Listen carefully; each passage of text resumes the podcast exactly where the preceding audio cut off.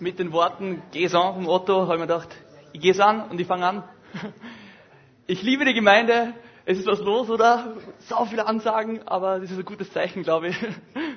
Es ist was los in der Gemeinde, Gott ist am Wirken, es passiert was. Und wir sind einfach die Hoffnung für die Welt da draußen, Leute. Lasst uns das nie vergessen. Wir sind die Hoffnung für die Welt. Bevor ich losstarte, ähm, das Thema, das ich jetzt heute bringe, ist was, was mich schon länger beschäftigt. Ähm, Freunde von mir werden das wissen, weil ich rede immer sehr gern schon lange vorher drüber, über das, was mich gerade beschäftigt. Amen. Amen. genau. Und es geht eigentlich im Prinzip um, ähm, es hängt zusammen mit dem, was der Otto heute auch vorgelesen hat. Wir Christen, so viele von uns, wir, wir sitzen so da und denken uns, ja, keine Ahnung, für was ich wirklich berufen bin.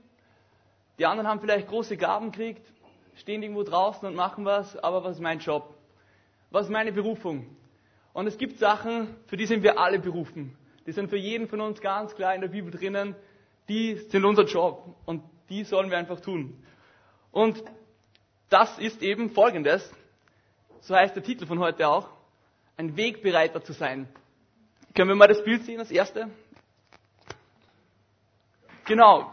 Wegbereiter für die Wiederkunft Jesu. Die Wiederkunft Jesu in dem Herzen von Menschen, aber vielleicht auch so. Und lass uns einmal das Bild anschauen, das erste. Ähm, das ist eine Wüste. Und mir kommt oft vor, ähm, Geschichte, die mir gerade für beschäftigt in der Bibel, hat ein paar Parallelen zu unserem Leben derzeit. Und zwar folgende Situation. Ähm, zwischen Malachi und Matthäus liegen 400 Jahre in der Bibel, wo eigentlich geistig fast nichts los war. Ähm, wir haben keine Ahnung, was wirklich genau passiert ist, weil nicht viel in der Bibel drüber drin steht. Von ein paar Königen wissen wir geschichtlich.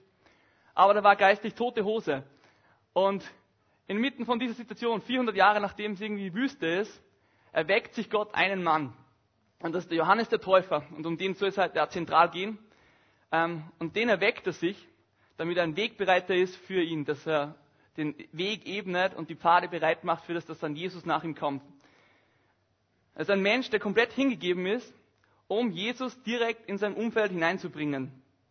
Und ich denke, ich bin zwar ein Mensch, der sehr gerne einfach das Positive sieht und ich sehe ja extrem viel Gutes in Österreich, aber wenn ich ganz ehrlich bin, ich glaube, dass der geistliche Zustand von Österreich ähm, teilweise ein bisschen so wie die Wüste ist. Sagen wir so, es könnte mehr los sein, oder?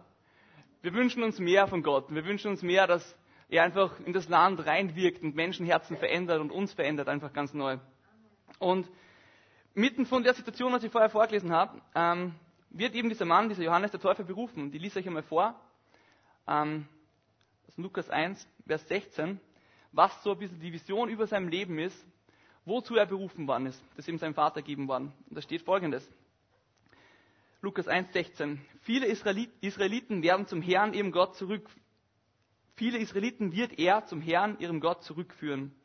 Erfüllt mit dem Geist und der Kraft des Elia wird er von dem Herrn hergehen. Durch ihn werden sich die Herzen der Väter den Kindern zuwenden. Und die Ungehorsamen werden ihre Gesinnung ändern und sich nach denen richten, die so leben, wie es Gott gefällt. So wird er dem Herrn ein Volk zuführen, das für ihn bereit ist. Also er wird dem Herrn ein Volk zuführen, das für ihn bereit ist. Und jedes Mal, wenn er das liest, dann denke ich mir, das will ich auch. Ich will, dass es wieder passiert. Anders, aber genauso mächtig, dass Gott genauso mächtig wieder wirkt, wie er im Johannes gewirkt hat, dass er in unserer Zeit wirkt, in dieser Wüste Österreich. Dass er uns neu erweckt, dass er uns neu, genau wie in Johannes den Täufer, Menschen werden lässt, die Wegbereiter sind für die Wiederkunft Jesus in unserem Umfeld. Wisst ihr, warum ich das glaube? Dass es, äh, oder wisst ihr, warum das mein Wunsch ist, dass es einfach passiert? Weil ich glaube, dass es ein Gotteswunsch ist. Dass neu einfach Menschen erweckt, dass neue Menschenherzen berührt werden. Und ich glaube, dass wir als der Körper und der Leib Christi einfach noch mehr denken müssten wie der Kopf, wie Jesus. Deshalb das Thema heute, Wegbereiter zu sein. Und wir wollen uns ähm, spezifische Teile oder Aspekte vom Leben von Johannes dem Täufer anschauen, von denen wir viel lernen können. Was es heißt, ein Wegbereiter zu sein und wirklich unser Umfeld vorzubereiten, dass Jesus einfach reinkommt. Kommen wir gleich zum ersten Punkt. komm und sieh. Da habe ich ein schönes Bild mitgebracht. Puh. Ich brauche das immer visuell, sonst merke ich es nicht. Komm und sieh. Die Art und Weise, einfach wie Johannes der Täufer auf Menschen, auf Jesus hinweist, das begeistert mich einfach. Es begeistert mich wirklich, wie er den ganzen Fokus auf Jesus hinlenkt. Wir wollen uns eine Geschichte anschauen oder einen Teil, ähm, der das irgendwie am besten ausdrückt, finde ich fast. Und zwar kurz das Setting. Johannes der Täufer steht eben da wahrscheinlich beim Jordan und tauft eben Menschen. Das sind Menschenmassen rund um ihn herum, überall. Und auf einmal, auf einmal kommt eben Jesus von der Distanz. Er sieht ihn schon kommen. Und in die Situation zoomen wir jetzt rein. Das steht im Johannes 1, 29 bis 30. Da steht folgendes. Am nächsten Tag kam Jesus zu Johannes. Als dieser ihn kommen sah, rief er, Seht, hier ist das Opferlamm Gottes, das die Sünde der ganzen Welt wegnimmt. Er ist es, von dem ich sagte, nach mir kommt einer, der größer ist als ich, denn er war schon vor mir da. Also seht, hier ist das Opferlamm Gottes, das die Sünde der ganzen Welt wegnimmt. Ich habe mich oft gefragt früher, warum in der Bibel oft drinnen steht, dass der Johannes der Täufer ähm, der größte Prophet ist. Und das kann sicher viele theologische Gründe haben, aber für mich persönlich ist ganz einfach so, weil das Größte, was wir mit unserem Leben machen können, einfach das ist, dass wir auf Jesus hinweisen. Dass alle Menschen auf Jesus hinschauen. Genauso wie in der Situation. Ich stelle mir das so bildlich vor. Er steht da am Jordan, es sind lauter Menschen um ihn herum. Auf einmal kommt Jesus von hinten und er lenkt den ganzen Fokus auf Jesus und sagt, schaut, kommt und seht, da kommt Jesus. Da kommt Jesus, der das Opferlamm, das die ganze Sünde der Welt wegnehmen wird. Was der Kern von dem ist, ist einfach eine Art und Weise, wie wir Menschen mit Jesus in Berührung bringen, die viel größer ist als alles andere. aus folgendem Grund. Ein kleines Beispiel aus der Praxis. Reach Out, könnt ihr euch erinnern, im Sommer war Reach Out da. Ähm, und wir waren auf der Straße und ich habe Andy seinen Ansatz einfach geliebt. Und ich habe mir gedacht, das ist genau der Ansatz, den Johannes der Täufer auch gehabt hat. und folgendes. Wir sind auf der Straße gewesen ähm, und haben uns gar nicht groß auf Diskussionen einlassen mit Menschen und groß herum ähm, angefangen zum Streiten oder irgendwas. Weil wir haben keine Zeit mehr für Diskussionen. Aber wir müssen Hunger nach Jesus machen. Menschen müssen selber neu Hunger nach Jesus kriegen. Jesus selbst muss die Menschen berühren. Jesus selbst muss sie berühren. Unser Job ist es einfach, zu beten und Zeugen zu sein, keine Rechtsanwälte von dem, was Gott schon in uns wirkt. Wir sind Zeugen, keine Rechtsanwälte. Wie schaut das konkret aus? Andi hat zum Beispiel immer so cool gesagt, so, hey, ich kann nur erzählen, wie das bei mir war. Jesus hat mich so und so und so und so verändert. Und keine Ahnung, ob du das glaubst oder nicht. Aber wenn es stimmt, dann kannst du es erfahren. Darf ich für die beten? Und das, und das war's. Und das ist genau das, glaube ich, was Johannes der Täufer da gemacht hat. Er, er sieht Jesus kommen und sagt, kommt und schaut. Kommt und schaut selber auf Jesus hin. Schaut selber auf Jesus hin. Ich wünsche mir es einfach, dass wir wirklich mit der Art und Weise, um, also wie wir Jesus mit Menschen bekannt machen, dass wir eine richtige so eine Hungersnot nach Jesus in Österreich lostreten. Das ist echt mein Wunsch, mein Wunsch von ganzem Herzen, eine Hungersnot nach Jesus. Dass Menschen selber Hunger kriegen, Jesus zu erfahren und sich selber auf die Suche machen, selber ihn sehen wollen. Und selber kommen und einfach sehen.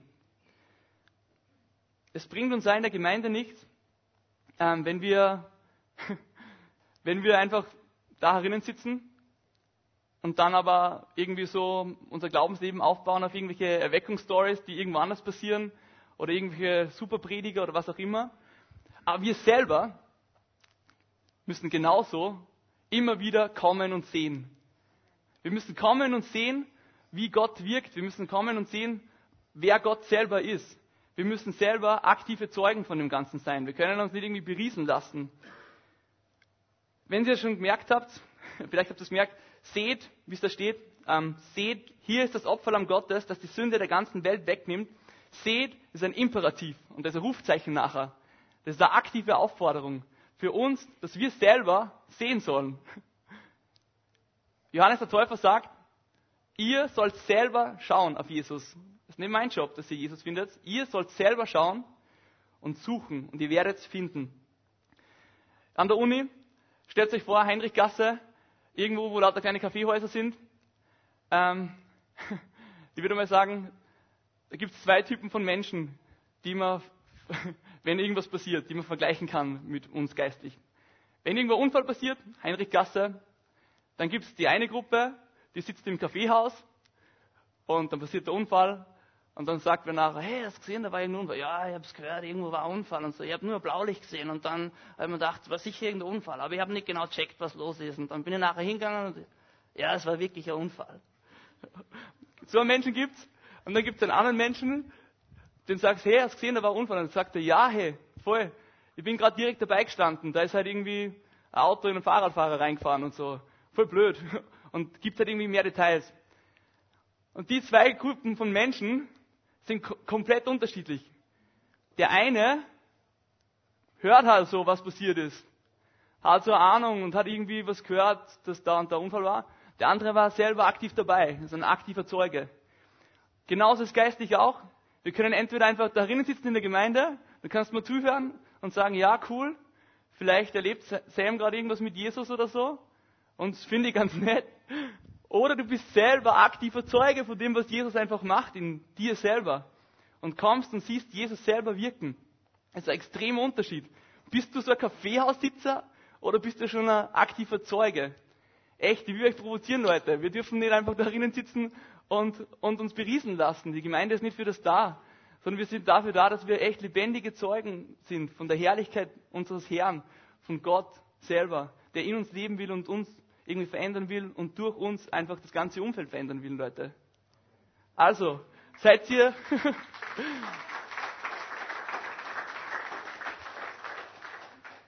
Lasst uns echt keine Kaffeehaussitzer sein, okay? Wir sind Zeugen. Lasst uns kommen und sehen. Erster Punkt, kommen sehen. Zweiter Punkt, warum war eigentlich Johannes so verwendbar für Gott? Ich meine, das kann sicher viele Gründe haben, aber ich will jetzt einen Punkt speziell herausnehmen, wo ich merke, ich glaube, das ist wichtig. Das ist was, was wir lernen müssen und was Johannes der Täufer vorher gelernt hat. Und das ist folgendes. Ähm, Demut haben und unser Ego sterben lassen. Demut haben und unser Ego sterben lassen. Johannes hat ein richtiges Movement ausgelöst. Das war vorher am Wachsen. Er hat extrem viele Jünger gehabt, die ihm nachgefolgt sind. Ähm, und dann auf einmal kommt Jesus. Und wenn Jesus kommt, also zu dem Zeitpunkt, als Jesus kommt, tritt er einfach zurück und lasst einfach komplett Jesus im Vordergrund stehen und sagt, und lasst sogar seine eigenen Jünger einfach alle zu Jesus gehen. Und das kann man nachlesen in Johannes 3, 26 bis 28 und dann 30. Ähm, da ist immer ein kleiner Konflikt, wo dann eben die Jünger vom Johannes zum Johannes kommen und ihn darauf anreden, was da jetzt los ist. Ist Jesus da und Johannes da. Da kommen eben die Jünger vom Johannes zum Johannes und sagen, sie wandten sich deswegen an Johannes. Rabbi, sagten sie, jener Mann, der auf der anderen Seite des Jordans bei dir war und auf den du die Menschen hingewiesen hast, der tauft jetzt auch und alle gehen zu ihm. Jesus, äh, Johannes erwiderte, ein Mensch kann sich nicht das Geringste selber nehmen. Es muss ihm vom Himmel her gegeben werden. Ihr selbst könnt bezeugen, dass ich sagte, ich bin nicht der Messias, ich bin nur als sein Wegbereiter vor ihm hergesandt. Und jetzt mein, einer meiner Lieblingsverse in der Bibel, Vers 30. Er muss größer werden und ich immer geringer. Er muss größer werden und ich immer geringer. Ich glaube, dass Johannes einfach so verwendbar für Jesus war, weil er seinen Egoismus sterben hat lassen weil er einfach komplett verfügbar für ihn war. Und wisst, Freunde, ich wünsche mir das so. Ich wünsche mir das so, dass wir genauso werden. Und wie viel mehr, wie viel mehr wäre möglich und wie sehr könnte Gott durch uns wirken, wenn wir unseren Egoismus sterben lassen würden und einfach seinen Willen in uns reinlassen würden und das machen würden, was er von uns will, anstatt irgendwie noch festzuhalten an irgendwas von uns selber. Wenn wir echt abnehmen würden und Gott echt zunehmen würden, würde, Das hätte echt so den Impact, das hätte echt eine Auswirkung, direkte Auswirkung. Und meine Mom ist die allerbeste Mom auf der ganzen Welt, ich liebe sie. Ähm, sie ist so cool und so weise und, und hilft mir viel weiter. Und sie hat mich vor kurzem richtig herausgefordert. Sie hat gesagt, ähm, irgendwie so, hey Sam, wenn du kritisiert wirst, warum bist du gekränkt? Wenn du kritisiert wirst, warum bist du gekränkt? Und er gesagt, wir sind nur gekränkt, wenn nur Egoismus da ist. Wenn kein Egoismus mehr da wäre in unserem Herzen, wäre uns das so egal, was Leute sagen. Es wäre uns alles so egal. Ich meine, wenn es eine komplette Lüge ist, müssen wir das nicht annehmen, natürlich. Aber es wäre echt so egal. Wir würden so drauf einsteigen. Wir würden sagen, hey, cool, dass dir das auffällt. Cool, dass dir das auffällt. Ich werde echt lernen. Ähm, cool, dass du mir das Feedback gibst oder solche Sachen. Wir wären voll bereit, dass wir das aufnehmen, wenn wir nicht an unserem Egoismus festhängen würden, wenn wir das einfach komplett weggeben könnten.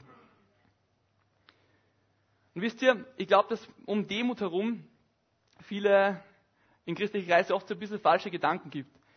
Ich will ganz klar sagen, Demut ist für mich Selbstlosigkeit, aber wissen, wer ich bin. Es ist Selbstlosigkeit, aber wissen, wer ich bin. Das heißt, es ist nicht Minderwertigkeit, überhaupt nicht, sondern es ist eine klare Identität zu haben und zu wissen, auf wen man wirklich hört. Es ist eine Selbstannahme, weil wir von Gott angenommen sind und weil wir geliebt sind von Jesus. Deswegen können wir uns selber annehmen und dann aus dieser Liebe heraus uns selber hingeben für Jesus. Aber es hat nichts mit Minderwertigkeit zu tun, okay? Demut ist, äh, ist eher das Gegenteil fast. Also, Demut ist Selbstlosigkeit, aber wissen, wer ich bin.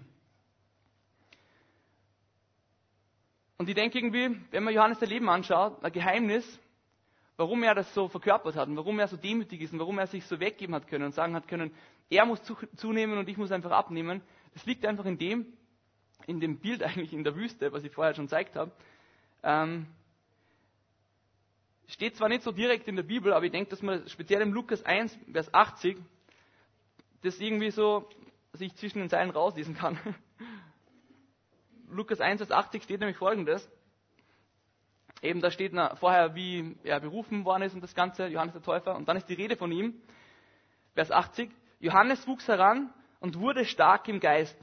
Er lebte in der Wüste bis zu dem Tag, an dem er öffentlich in Israel auftrat. Was macht man in einer Wüste, ha?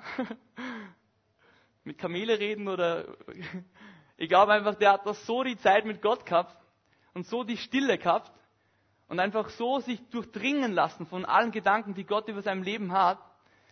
Und das hat ihn einfach zu dem werden lassen, wer er geworden ist. Zum demütigen Menschen, der einfach selber mehr und mehr abgenommen hat und in dem Gott mehr zugenommen hat. Diese Stille, diese Wüste, das war der Kern. Und ihr hört das so oft, aber Leute, wir werden uns nicht verändern, wenn wir nicht wirklich Gott suchen in der Stille, wenn wir ihn nicht persönlich suchen, wenn wir nicht alles daran setzen, dass er uns begegnet und uns einfach schleift und er zunimmt in uns und abnimmt. Das hängt mit Zeit zusammen.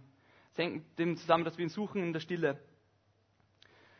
Und wie drückt sich die Demut von, von Johannes dann irgendwie so in den folgenden Versen aus?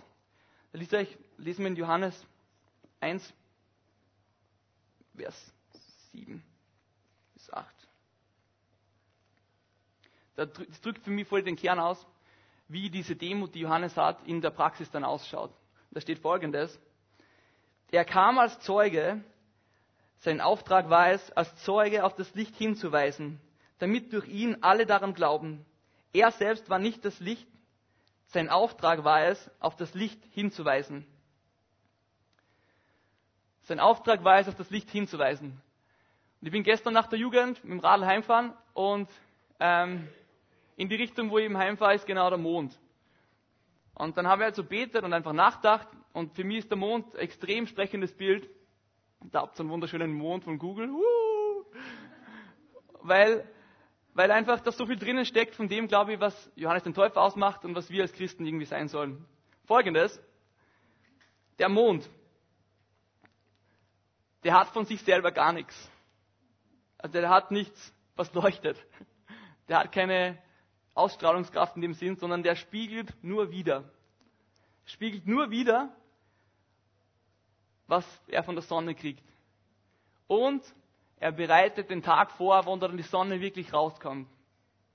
Er ist Zeuge dessen, dass es die Sonne gibt. In der Nacht, wenn du Mond siehst, ah, okay, die Sonne gibt es, weil Sonnenstrahlen und so herleuchten. Und ohne die Sonne wäre der Mond einfach nur so richtig ein blöder Steinklumpen, der um die Erde herumsurrt, oder? Und genauso ist unser Leben. Hey, wir sind ohne Jesus gar nichts. Ohne Jesus und ohne Gott, der einfach auf unser Leben draufleuchtet, sind wir nichts. Alles, was wir tun, ist einfach nur widerspiegeln und reflektieren von dem, was er auf uns draufleuchtet. Wir sind nur sein Mond, der einfach widerspiegelt, was er in uns reingibt. Und die Frage ist aber jetzt, was spiegeln wir wieder? Was spiegeln wir wirklich wieder? Ich habe letztens eine coole Story gehört von, von meinem Heimatort, wo ich herkomme. Ähm, ein paar Freunde von uns, ähm, Freunde von denen wieder, die, die haben eine kleine Tochter. Und die waren in einer Gemeinde und waren da halt zum, zum ersten Mal und sind ein paar Mal hingegangen, dass die Gemeinde kennenlernen. Und nach ein paar Mal hat dann die kleine Tochter gesagt so, mm, mm, ich glaube in die Gemeinde gehen wir nicht mehr, weil die haben einen bösen Gott. Keine Ahnung. Ich meine, ich finde es extrem cool, das, das Denken von einem Kind einfach. Weil es in der Gemeinde geht, mit Leuten, die was widerspiegeln, aufgrund dessen hat sie ihr Gottesbild. Sie war in einer Gemeinde und hat dort irgendwie gedacht, Gott ist böse, keine Ahnung. Dass er nur gemein ist und nur irgendwie oben sitzt und runterschaut und böse ist und wenn alle irgendwie Regeln brechen oder sowas. Und das war für mich so, so das krasse Beispiel für das. Ähm, soll uns immer wieder daran erinnern, was spiegeln wir wirklich wieder? An Menschen nach außen, wenn da jetzt wer reinkommt, der noch nie in der Gemeinde war, was spiegeln wir als Gemeinde wieder? Was für Gottesbild spiegeln wir wieder? Spiegeln wir wieder, dass wir echt einen guten Vater haben? Einen Vater, der uns echt annimmt, der jeden bedingungslos annimmt, egal wer da reinkommt. Spiegeln wir das wieder? Oder spiegeln wir einen bösen Gott wieder?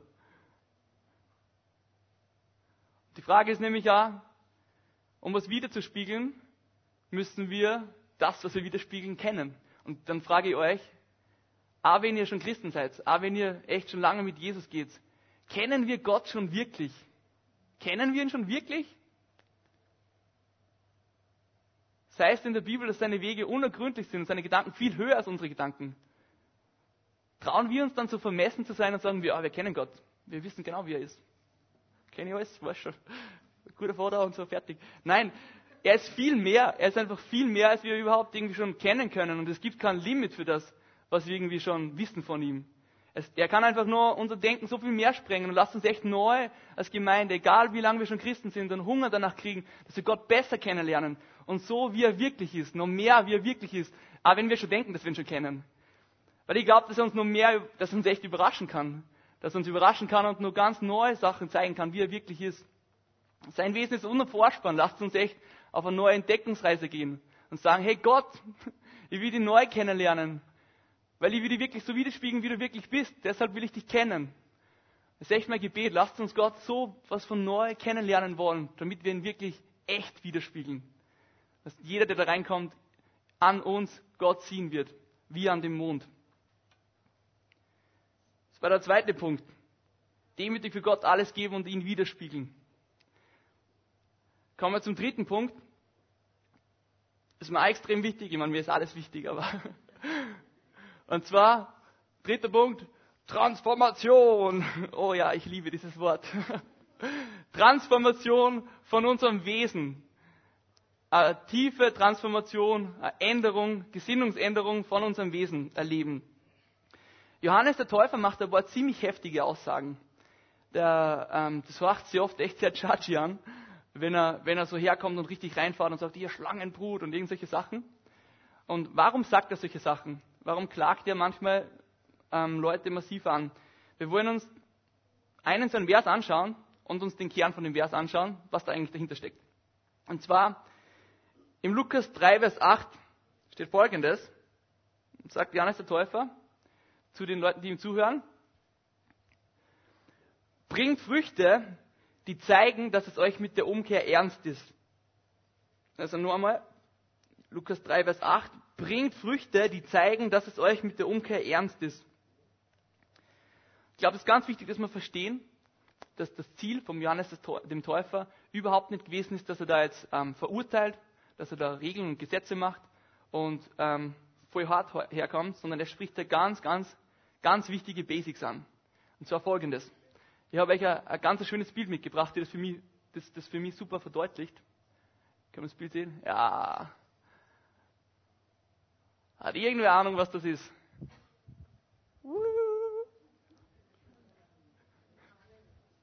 Die Briten, ha?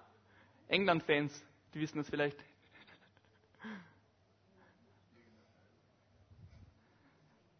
Das ist die Royal Flag. Und die hängt einfach an allen Kaiser, also königlichen Residenzorten von der Queen, wenn sie dort am Start ist. Also wenn sie dort residiert, wenn sie im Buckingham Palace ist, dann flattert die Fahne ganz hoch oben drüber, dass jeder weiß, jetzt ist die Queen da. Jetzt ist die Queen da. Und für mich ist das so das gute Beispiel für das, wie es bei uns im Glaubensleben sein soll. Wenn die Queen daheim ist, dann hängt die Fahne und jeder sieht das von außen, okay? Wenn Gott in uns wohnt, wenn der Heilige Geist in uns wohnt, dann muss das auch irgendwo sichtbar sein draußen, oder? Dann muss das sichtbar sein, wer da drinnen wohnt. Die Queen wohnt in, dem, in der Burg, deswegen hängt die Fahne. Heilige Geist wohnt in uns, deshalb muss das auch sichtbar sein. Es muss nach außen hin irgendwie sichtbar sein.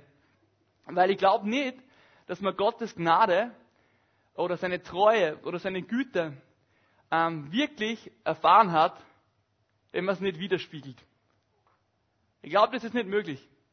Wenn du seine Liebe und seine Gnade und seine Treue wirklich erfahren hast, dann kannst du gar nicht anders, als dass du sie widerspiegelst.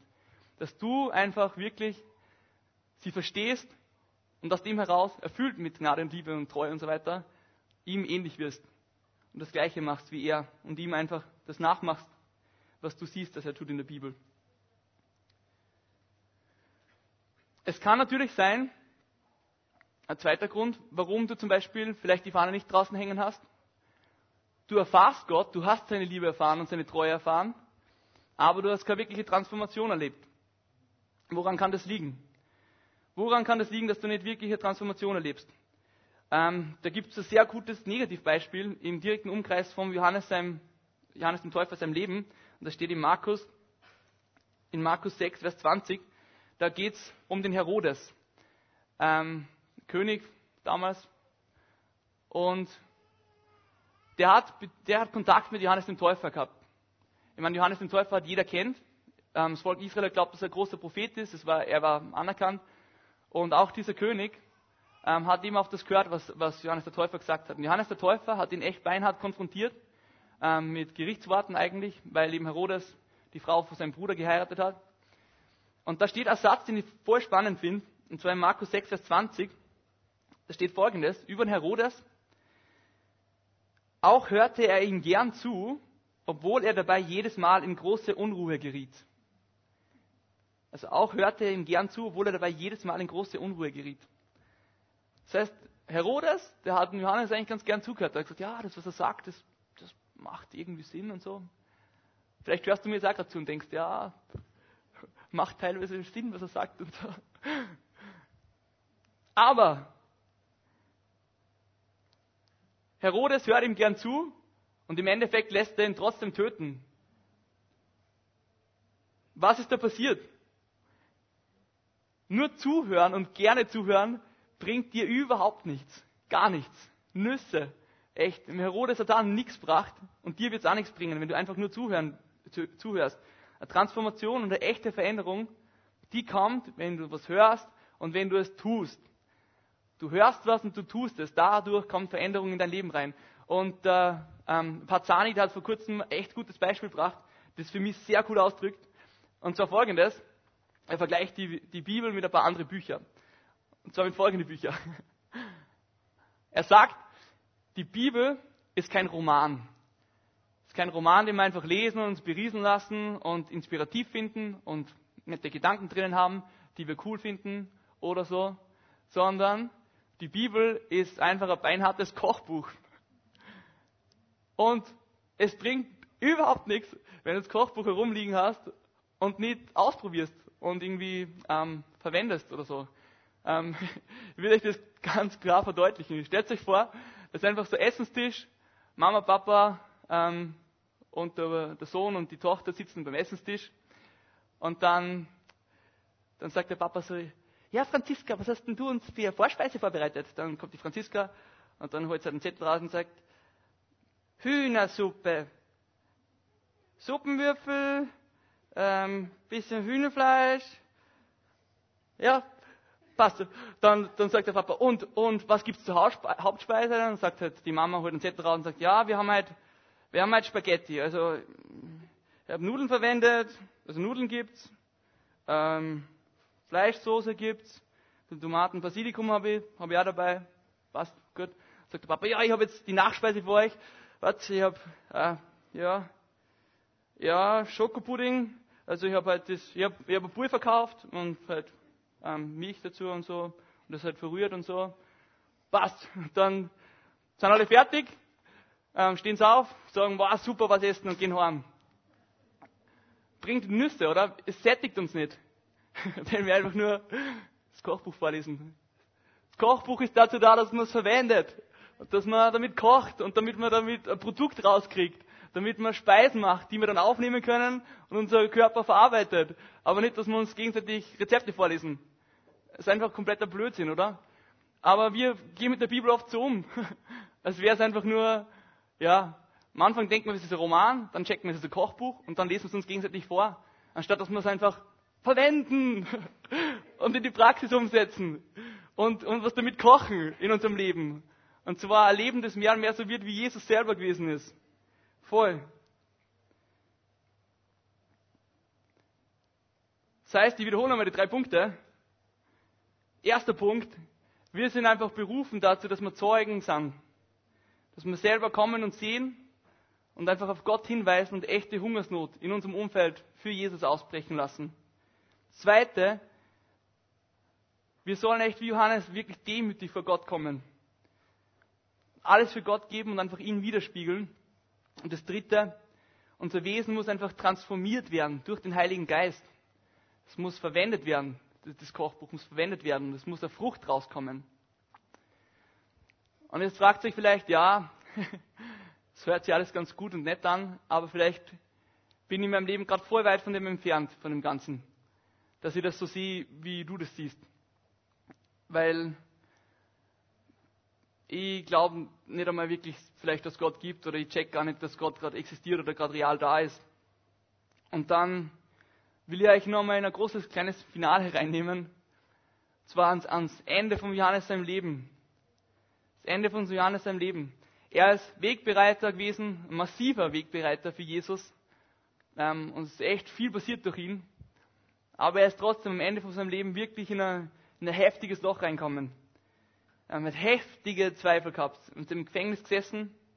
Und da gibt es ein dramatisches Finale dann irgendwie, ähm, das uns, glaube ich, aber vorher ermutigen kann. Und zwar, ich will vorlesen aus ähm, Matthäus 11, 2 bis 4. Und da steht folgendes. Johannes hörte im Gefängnis vom Wirken Christi. Er schickte einige seiner Jünger zu, zu ihm und ließ ihn fragen, bist du der, der kommen soll? Oder müssen wir auf einen anderen warten? Und das sagt er jetzt eben nach seinem ganzen Leben, wo er einfach auf Jesus hingedeutet hat eigentlich. Kommt er ins Zweifeln, ist es jetzt wirklich Jesus? Ist es jetzt der oder ist es wieder nur irgendein falscher Lehrer oder irgendwas, irgendeine Ideologie? Oder ist es wirklich der Sohn Gottes? Ist es wirklich der Messias, der uns verheißen worden ist und der einfach unser ganzes Leben komplett auf dem Kopf stehen soll.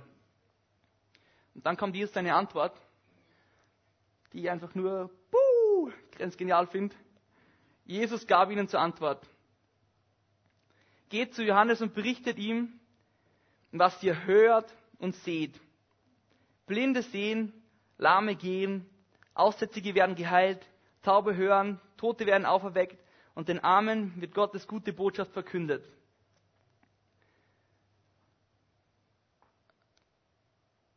Könnt ihr euch zurückerinnern? Anfang, wo der Johannes der Täufer am Jordan steht und die Leute tauft.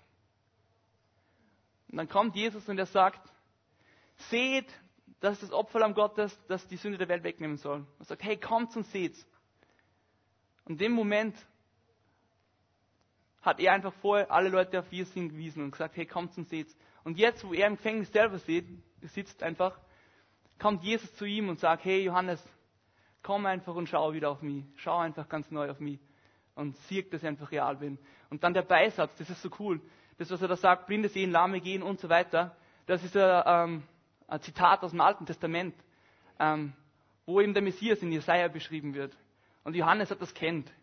Und das war für ihn einfach so, bam, dann mehr richtig rein. Er sagt, ja.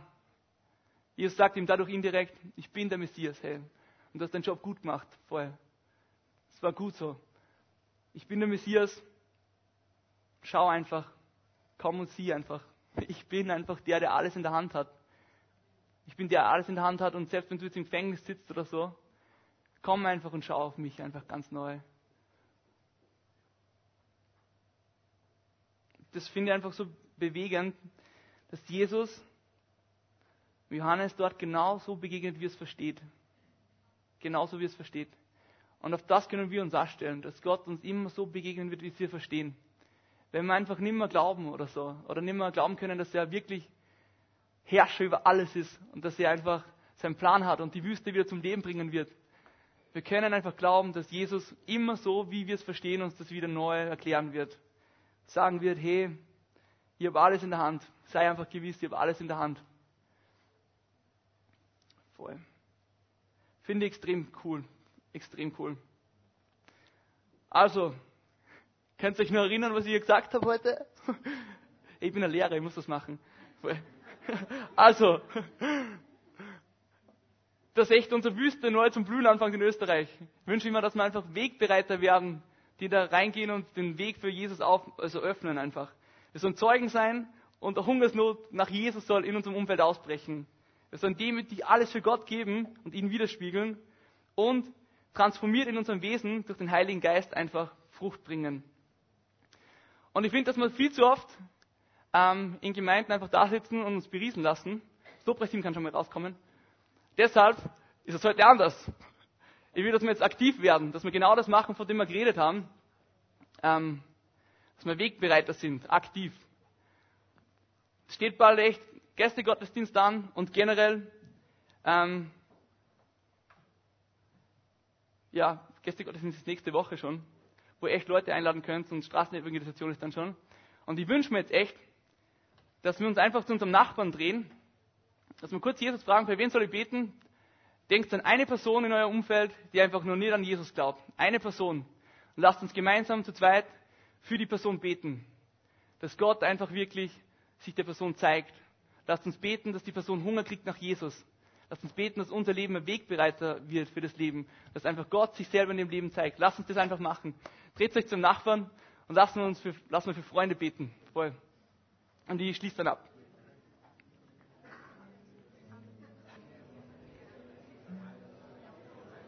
hast. Jesus, wir wünschen uns echt so sehr, dass du wirkst neu in unserer Mitte, Jesus, dass du in uns wirkst und uns veränderst, uns für dich verwendest, Jesus. Mach unser Leben echt zu einem Leben, wie es Johannes der Täufer gelebt hat, Jesus, das nur auf dich hinleuchtet, dass er komplett selbst hingibt, dass es auf dich hinleuchtet, Jesus. Ich bitte echt, dass du uns Wegbereiter sein lässt, Jesus. Schenke Hungersnot nach dir in Österreich, Jesus. Lass Menschen wirklich danach suchen, dich zu finden, Jesus. Lass sie echt suchen sie nur irgendwie dich sehen, wie du wirklich bist, Jesus, und selber erfahren. Und nicht nur was erzählen lassen, sondern dich selber erfahren und persönlich dir begegnen, Jesus. Hm.